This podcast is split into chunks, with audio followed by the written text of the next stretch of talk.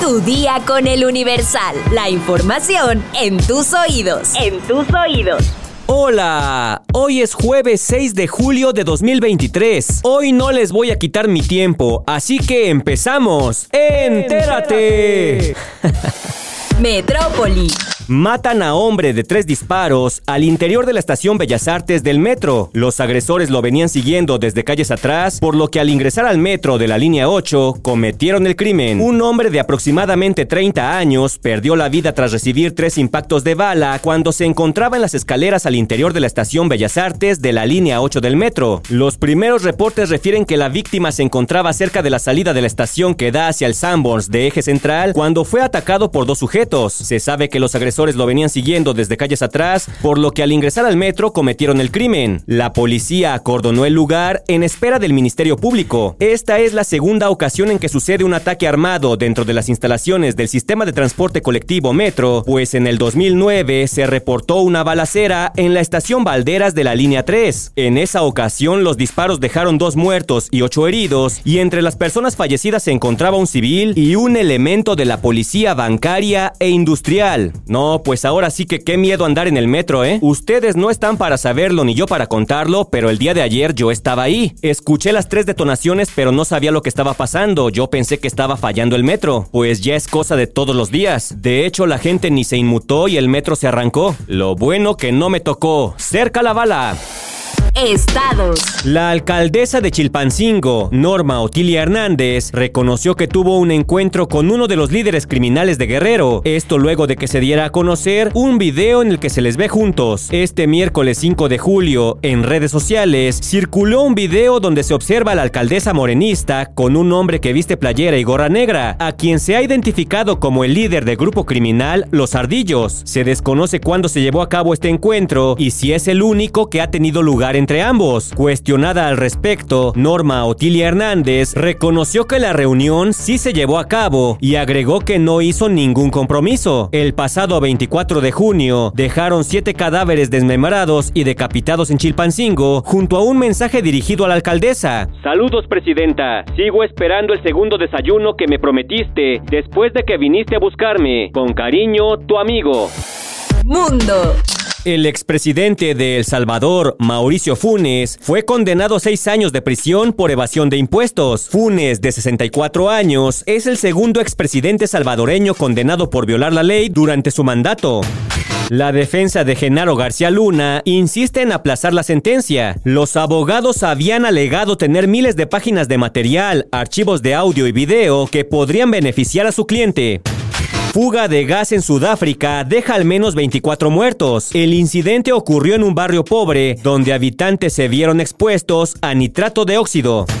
El estado de Florida invalida la licencia de manejo a indocumentados. Se aplicará la ley antiinmigrante SB 1718. Esta ley prohíbe la emisión de una licencia de conducir a cualquier persona que no proporcione prueba de presencia legal en los Estados Unidos.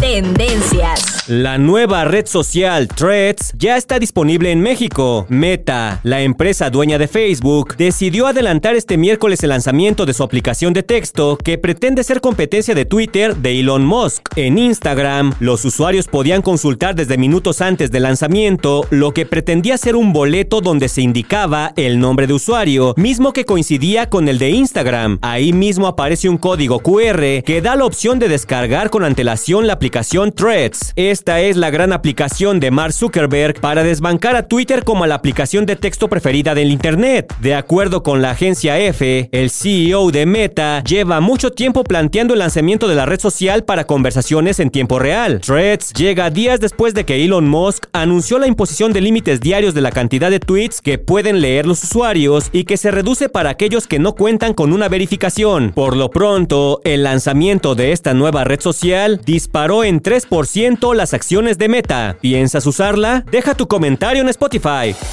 Espectáculos. Pese a que la relación de Sergio Mayer e Isabela Camil es una de las más fuertes dentro del medio artístico, la realidad es que cuando comenzaron a salir, la familia de ella no aprobaba su amor, debido a que el actor tenía orígenes humildes, a diferencia de Isabela, que es hija de Jaime Camil Garza, quien fue un importante empresario, por lo que se tuvo que revelar y hasta distanciarse por unos años de sus padres para defender el vínculo que la unía a su esposo con quien ya tiene 16 años de casada. El desafío al que se enfrentaron fue a la desaprobación de don Jaime y doña Tony, la familia de Isabela, debido a que no se sentían convencidos de que su hija se relacionara con un hombre que provenía de orígenes humildes, pues el actor ha contado que nació en San Lorenzo, Chicotencatl, en Iztapalapa, una colonia que, en una entrevista con Matilde Obregón, denominó como de clase media baja. Sin embargo, Sergio y sus tres hermanos acompañaban a su padre al rastro donde vendía carnes. Así forjó su carácter su pasión por el trabajo, algo que cautivó a Isabela y le dio el valor necesario para rebelarse frente a sus padres. Me alejé un tiempo de mi familia. Fue de las primeras veces que fui en contra de su voluntad. Entonces para mí también fue un crecimiento enorme. Y finalmente pues mi familia es Sergio y mis hijas. Mencionó Isabela en entrevista con Jordi Rosado. A ver, a ver, esta es una pregunta para las mujeres. ¿Andarían con un hombre de una clase social más baja que la de ustedes? Deja tu comentario en Spotify.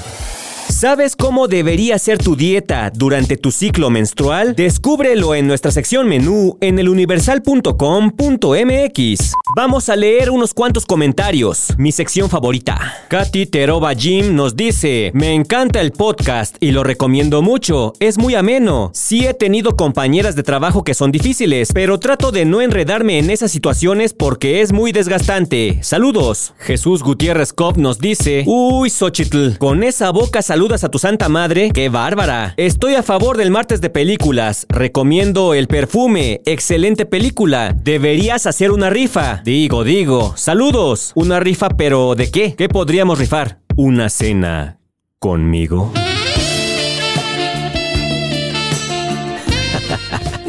Karen Goto nos dice, me encantó que hablaran del verano en el que me enamoré. En verdad un hermoso libro. Gracias por acompañarme cada mañana. Gracias por tu comentario Karen, pero parece que este era para el podcast de Oyendo Letras. No te preocupes, Deyanira Castillo, que es la titular de ese podcast, recibirá tu comentario. Y por último, Juanes nos dice, yo sí tengo problemas con alguien en el trabajo. Es una compañera que es amante del jefe y como se siente protegida por él, cree que puede hacernos mal a los demás y él no le dirá nada. Uy, ahí sí hay chismecito, ¿eh? a ver cuándo nos cuentas más, Juanes. Pero por ahora vamos a dejarle hasta aquí porque ya estás informado. Pero sigue todas las redes sociales del Universal para estar actualizado. Comparte este podcast y mañana no te olvides de empezar tu día. Tu, día, con el Universal. Tu día con el Universal. La información en tus oídos. En tus oídos.